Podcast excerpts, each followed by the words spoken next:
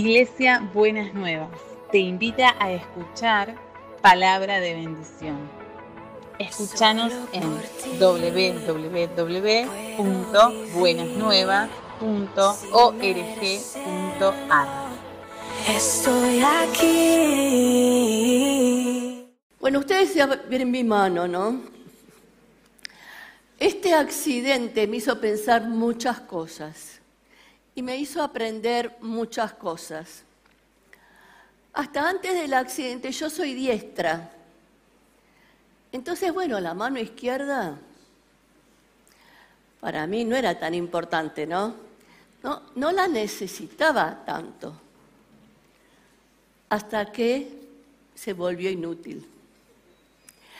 Y esto me hizo, entonces necesito, necesito asistencia para todo, de lo más mínimo hasta lo máximo.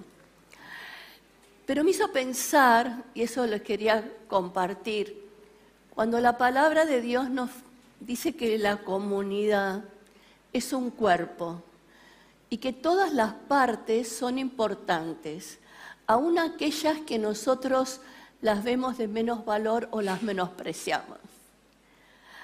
Todos necesitamos a todos en el cuerpo. Así que si usted se siente mano izquierda y no piensa que es la derecha y es diestro, usted es tan necesario como la derecha. Necesitamos las dos manos. Necesitamos a todos en el cuerpo de Cristo. Nadie es inferior. Todos somos necesarios porque todos formamos el cuerpo y si alguna parte se duele, todos nos dolemos y si alguna parte necesita asistencia, estamos para recibir la asistencia y yo le agradezco a todos los hermanos y hermanas de la comunidad que se han ofrecido para todo. En realidad tendría que hacer una agenda, aunque tenga la mano bien después, para seguir recibiendo los mimos, ¿no? Que eso no, no, no me vendría mal. Buenísimo. Así que vamos a ir ahora a la palabra del Señor. Y en este tema quiero que nos quedemos con, con la canción que cantamos recién, que tu presencia llena este lugar. Y vamos a leerlo en 2 de Corintios 3, pensando en este tiempo de los 40 días, que yo le diría, no participe solo un día por semana, trate de participar todos los que puedan. Dice así segunda de Corintios 3, desde el versículo 10. Porque la gloria anterior ya no es nada en comparación con esto, que es mucho más glorioso. Y fue, si fue glorioso lo que había de terminar por desaparecer, mucho más glorioso será lo que permanece para siempre. Precisamente porque tenemos esta esperanza, hablamos con toda libertad. No hacemos como Moisés que se tapaba la cara con un velo para que los israelitas no vieran el fin de aquello que estaba destinado a desaparecer. Pero ellos se negaron a entender esto y todavía ahora cuando leen la antigua alianza, ese mismo velo les impide entender, pues no les ha sido quitado, porque solamente se quita por medio de Cristo. Hasta el día de hoy, cuando leen los libros de Moisés, el velo cubre su entendimiento. Pero cuando una persona se vuelve al Señor, el velo se le quita, porque el Señor es el Espíritu y donde está el Espíritu del Señor, allí hay libertad. Por eso todos nosotros, ya sin velos que nos cubría la cara, somos como un espejo que refleja la gloria del Señor. Y vamos transformándonos en su imagen misma. Cada vez tenemos más de su gloria por la acción del Señor, que es el Espíritu Santo. Entonces, ¿qué significa? ¿Qué quiere decir que nosotros somos un espejo que refleja la gloria del Señor? ¿O tendríamos que anhelar ser ese reflejo que eh, refleja la gloria del Señor? Quiere decir que en la medida que vayamos conociendo más al Señor y vayamos viviendo más la realidad de lo que significa la vida espiritual de una persona, más los demás van a ver la gloria del Señor representada en nosotros. Pero en este texto que leímos había aparentemente un obstáculo. Moisés se cubría la cara con un velo para, para eh, que no se viera que desaparecía el tiempo que había estado en la presencia del Señor. Pero ese velo les impedía entender hasta el día de hoy lo que verdaderamente significa la gloria de Dios. Y dice la palabra que el único que lo puede quitar es Cristo. Y esto me llevó, este pensar en este velo que nos impide manifestar la gloria de Dios y nos impide ver y entender, porque también habla de la palabra entender lo que significa la gloria de Dios, me llevó a otro pasaje que está en 2 de Corintios 10 y se los voy a leer en varias versiones y quiero que usted escuche cada una de estas versiones. Es cierto que somos humanos, pero no luchamos como los hombres de este mundo. Las armas que usamos no son las del mundo, sino que son poder de Dios capaz de destruir fortalezas y así destruimos las acusaciones y toda altanería que pretende impedir que se conozca a Dios.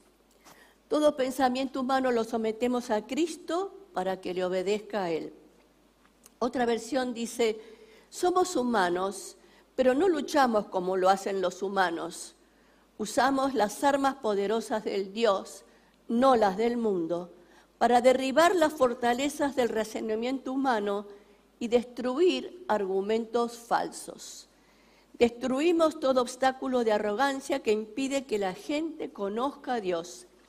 Capturamos los pensamientos rebeldes y enseñamos a las personas a obedecer a Cristo.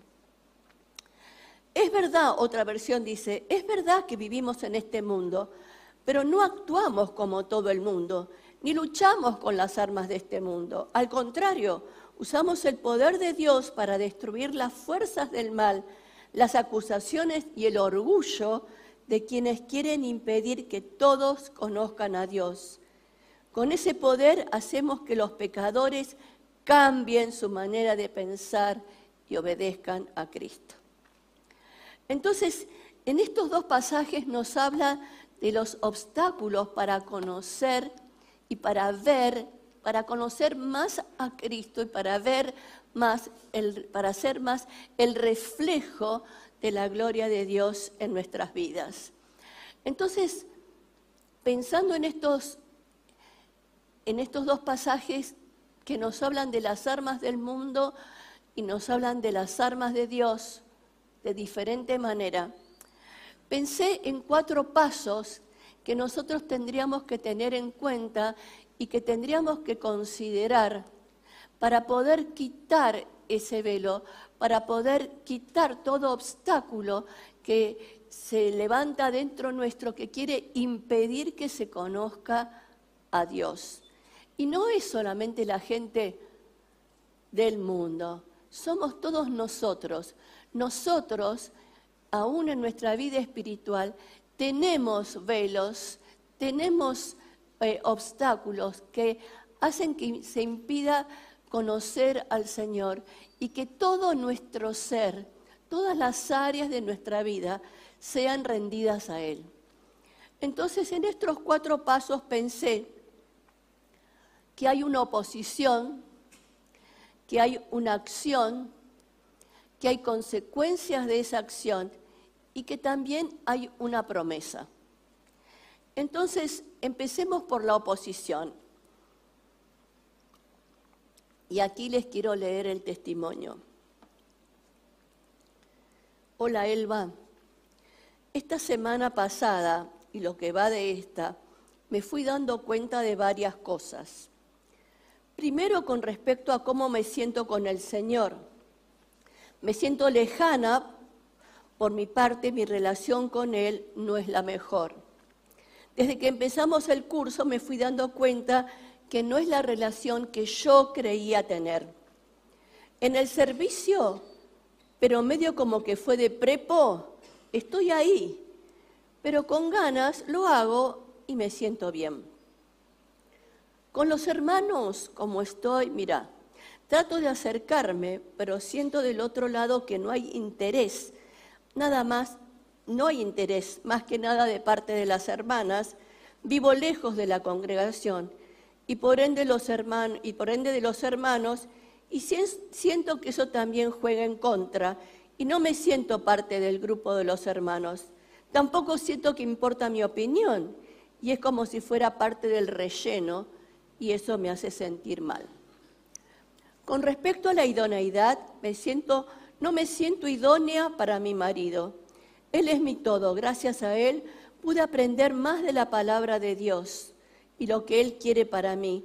Él me guía, me acompaña y me ayuda a seguir buscando a Dios, porque de mi parte me cuesta esa búsqueda. Hoy hablando con Él también, pude darme cuenta qué es lo que me afecta en mi vida y en mi relación con Dios. Yo tengo 35 años y mi hijo más grande tiene 16, o sea que quedé embarazada a los 18 estando de novia con mi marido. Con mi marido sabemos que pecamos y que el Señor nos perdonó y nos restauró. Pero me doy cuenta que yo aún no puedo perdonarme, que no me siento capaz de aceptar la gracia de Dios. Si bien lo hablé con mi psicóloga, veo que me cuesta entender que debo olvidarme porque Dios ya lo hizo y que es algo que siempre vuelve a mí y me pesa y sé que eso me aleja del Señor y mi relación no es buena. Oro y leo, pero a veces no siento que sea digna que el Señor me escuche. Creo que el testimonio es lo suficientemente claro como para ver los obstáculos que nosotros mismos levantamos para poder recibir todo aquello que Dios tiene para nosotros. Esta señora, 18 años o más, tiene una parte, ha vivido en una parte oscura, ha hecho como que es cristiana, ha hecho, ha creído con, con la cabeza que Dios perdona, pero no lo puede escribir en su corazón no lo puede recibir en su corazón. Y eso hace que se sienta alejada de todo, que se sienta alejada de Dios, que se sienta alejada de los hermanos y que sienta que no es digna. Y como ella siente que no es digna, ese obstáculo le va a impedir ver la realidad de la vida. Y la falta de perdón es solo un obstáculo, es solo una de las partes que nos están afectando eh, reconocer lo que la palabra de Dios dice. La palabra del Señor dice en Romanos, si con tu boca reconoces y con tu, tu corazón crees, alcanzarás la salvación. Confesamos con la boca y creemos con el corazón. Y creer con el corazón es entregar nuestro corazón a lo que Dios dice, aunque nos cueste creerle. Y es pedirle al Señor que nos dé un corazón que sea enseñable y que tenga la capacidad de creerle a Dios, aunque a mí me parezca que no está tan bueno lo que yo hice. Entonces, eso se levanta en contra del, conocimiento de Dios. Y me di cuenta, leyendo el pasaje de 2 Corintios 10, de algo que lo voy a llamar el showroom del diablo. Ustedes ven que cuando hay un showroom se muestra toda la mercadería, todo lo que una persona tiene para ofrecer. Y entonces quisiera que usted vea, para que tome conciencia, cuál es el showroom del diablo que le está impidiendo que se conozca a Dios. ¿Es claro? Primero las acusaciones. Sos una víctima. ¿No ves que a vos te pasó de todo? A mí la verdad que toda esta semana viene empezando de todo, pero no me siento víctima.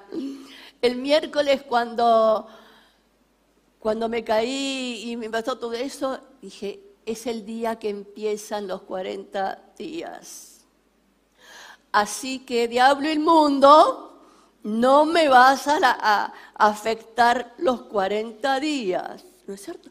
Pero a veces hay personas que se sienten víctimas de su historia de vida y no se animan a pelear la batalla de la fe. Entonces son acusaciones que se levantan en contra del conocimiento y la verdad de lo que Dios es. El otro elemento que tiene, vemos en el show room del diablo es el razonamiento humano para no poder perdonarse y perdonar. Esta chica del testimonio no se pudo perdonar su error. Y en la Biblia dice que si confesamos nuestros pecados, todos nuestros pecados, Dios es fiel y justo para perdonarnos todo y librarnos de toda maldad. Los argumentos falsos no sos digna, no te lo mereces, eh, no creas que es tan fácil. Una vez estaba en el curso y estaba hablando de un tema y una señora me dice, ¿solamente con una oración? Sí, le digo, solamente con una oración en el poder de Dios. ¿No? Entonces, los argumentos que nos quieren meter para que nosotros no apliquemos la palabra de Dios. El obstáculo de arrogancia o de soberbia, que nos vemos más allá de Dios y nos ponemos por encima de Dios. El orgullo, la desilusión espiritual y el desánimo. Muchas veces nosotros nos desilusionamos de la iglesia. Y es verdad, es verdad. Pero vamos a quedar toda la vida en la desilusión porque una comunidad de fe no provee lo que necesito, me aparto de Dios, aunque esa comunidad no me muestre al Dios verdadero, pero a veces nos quedamos estancados en esa situación y la intimidación espiritual, que me quita la libertad de poder vivir la vida que Dios quiere que nosotros tengamos. Ahora fíjese usted, la alumna del testimonio leía la Biblia, oraba, servía, buscaba a Dios como podía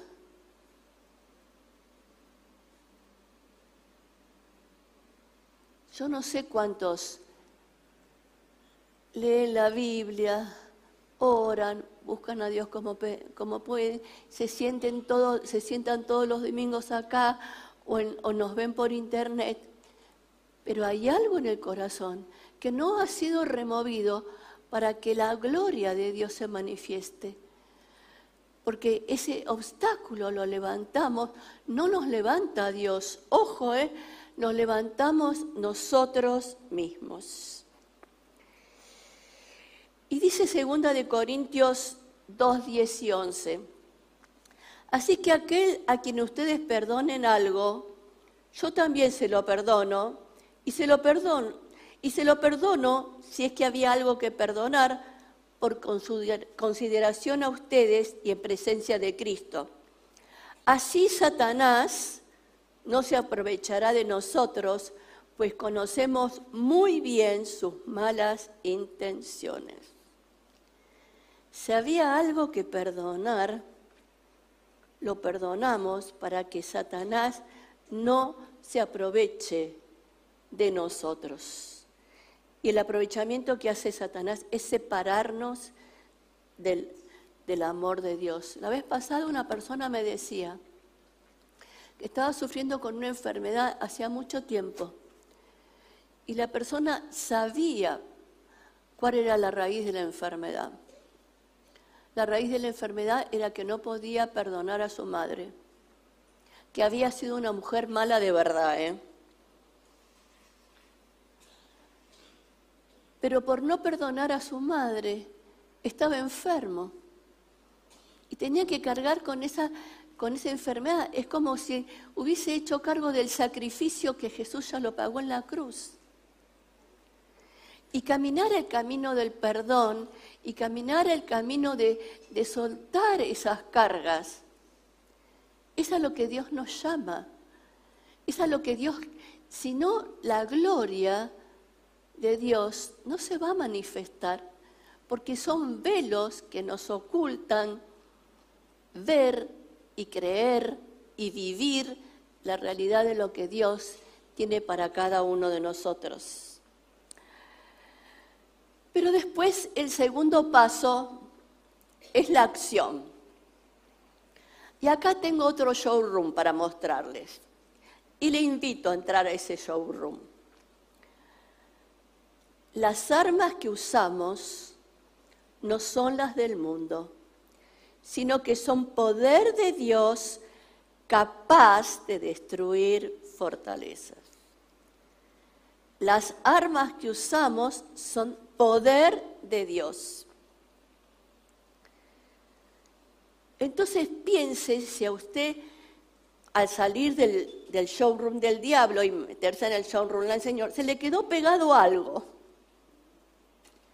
Porque si se le quedó pegado alguna de estas cosas que tenía el diablo en su showroom, va a tener que despegarse para poder conocer verdaderamente quién es Dios. Entonces, el, domingo pasado Norberto nos, hablaba de estas cosas que el Señor borraba las memorias, ¿no es cierto? Estas cosas que tenían que ser destruidas. Y a veces nos vivimos renunciando a un montón de cosas que tienen que ser destruidas.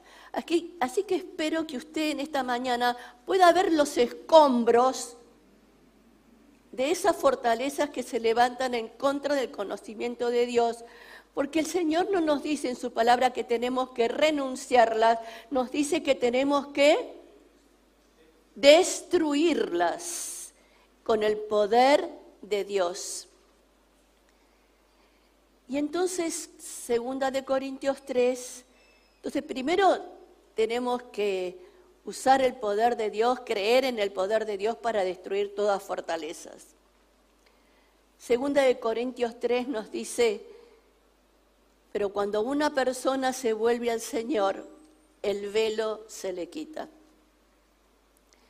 Si no nos volvemos al Señor, todas esas cosas que nos han quedado pegadas del show rule del diablo no son quitadas. No son quitadas. Porque el Señor es el Espíritu y donde está el Espíritu del Señor, allí hay libertad. Todas las acusaciones, las fuerzas del mal, todo lo que el diablo quiere hacer, nos quita la libertad porque vivimos esclavos de esas cosas que nos tienen atados en la vida. Y Hebreos 3 dice, pero Cristo, como Hijo, está a cargo de la casa de Dios. Y nosotros somos la casa de Dios. Si nos armamos de valor y permanecemos confiados en la esperanza de Cristo para poder destruir la fortaleza. Nosotros somos la casa de Dios. La verdad que me gustaría volverme pentecostal y decir que el pueblo diga, nosotros somos la casa de Dios. ¿Te gustaría decirlo? Nosotros somos la casa de Dios. Muy bien. Pero para poder limpiar esa casa, necesitamos armarnos de valor y permanecer confiados en nuestra esperanza en Cristo. A veces en nuestra casa física, para limpiarla, también necesitamos armarnos de valor para saber por dónde empezar. Así que si usted imagínese, si en esa referencia natural le pasa eso, el espiritual tome esa referencia y en lo espiritual también le va a pasar lo mismo. Pero sabe que preparando el sermón me vino una imagen. Pensando en este tema de la casa de Dios, que somos casa de Dios. No sé si será una herejía, pero yo se la digo igual. Eh, algunas personas que son creyentes viven en una casa tomada, tomada por las acusaciones del diablo, tomadas por el orgullo, tomadas por la altanería, tomadas por las desilusiones no resueltas, tomadas por las heridas, por la falta de perdón, la casa está tomada. Entonces, eso, cuando tenemos una casa tomada, hace que nuestro corazón se endurezca. Si nosotros tenemos un corazón sensible al obrar de Dios, nuestra casa no va a estar tomada.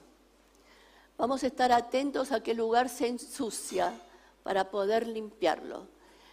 Y la casa, que somos la casa de Dios, pues dice, nos tenemos que armar de valor. No es que vamos a estar eternamente limpios porque hoy me convertí y voy a estar eternamente limpio. No, tenemos que armarnos de valor y permanecer en la esperanza del Señor. Entonces tenemos que trabajar sobre nosotros para que nuestra casa refleje la gloria de Dios. Y entonces hay una consecuencia. Si nosotros nos volvemos al Señor, como dice la palabra, si nosotros derribamos las fortalezas, si nosotros nos reconocemos como casa de Dios, y queremos que Él habite en cada habitación de la casa de Dios, hay una consecuencia. Todos nosotros, ya sin el velo que nos cubría la cara, somos como un espejo que refleja la gloria del Señor y vamos transformándonos a su misma imagen. Porque donde está el Espíritu hay libertad. y hasta que no quitemos los velos, nuestro espejo es el espejo de una casa tomada. Hasta que no nos quitemos los velos y le demos lugar al obrar de Dios verdadero, el poder de Dios capaz de destruir todo lo que nos quiere hacer daño y todo lo que se levanta en contra del conocimiento de Dios. Ese velo se tiene que quitar para que podamos reflejar, ser como un espejo que refleja la gloria del Señor. Y cuanto más nos acercamos al Señor, más el espejo es más lindo. Los espejos muchas veces son para las mujeres muchas veces son molestos, ¿no? Porque nos muestran lo que no queremos ver, ¿no? Entonces, eh, pero si nosotros nos consideramos que estamos en forma, nos gusta el espejo. Entonces, póngase en forma espiritualmente, limpie la casa, reconozca el poder de Dios para que su cara refleje la gloria de Dios. Nosotros estamos moviéndonos en estos 40 días para que el Señor manifieste su gloria. Y el Señor manifiesta su gloria. Pero si nuestra casa está tomada, vamos a pensar que puede manifestar la gloria en la casa del vecino, pero en la mía no. ¿Qué gloria me va a manifestar el Señor? La grandeza del poder de Dios. Y entonces hay una promesa. Y la promesa es esta. Mucho más glorioso será lo que permanece para siempre.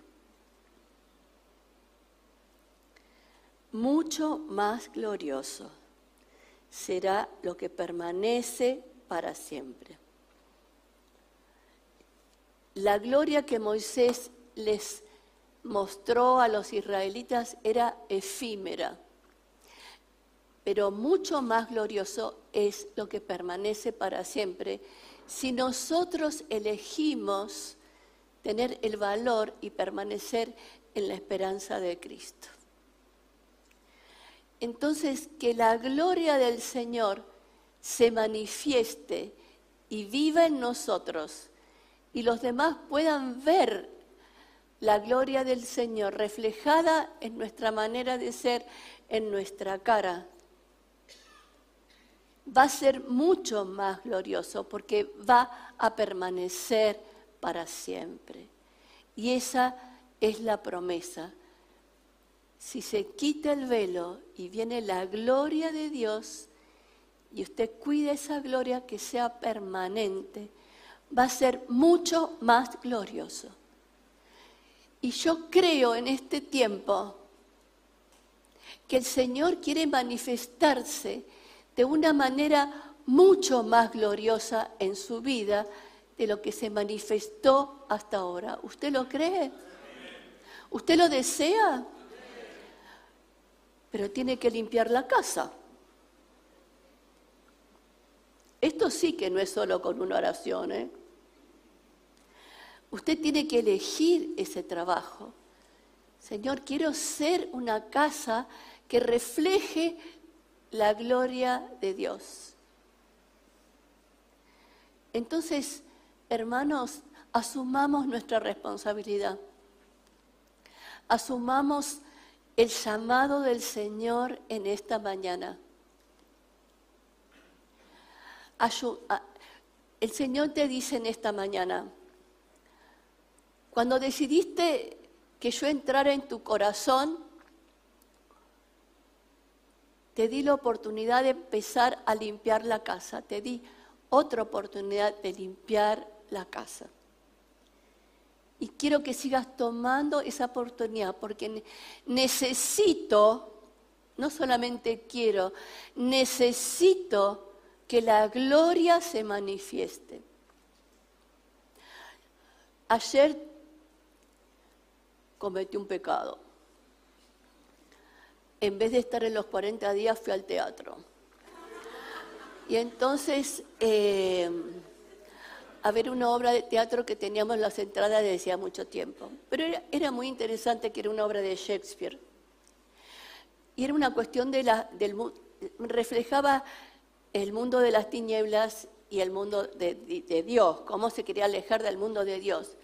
Y entonces en un momento de la obra, el actor dice, no, no, no, no, no, no, no, que el cielo no se abra, porque si el cielo se abre me arruina todo lo que yo quiero.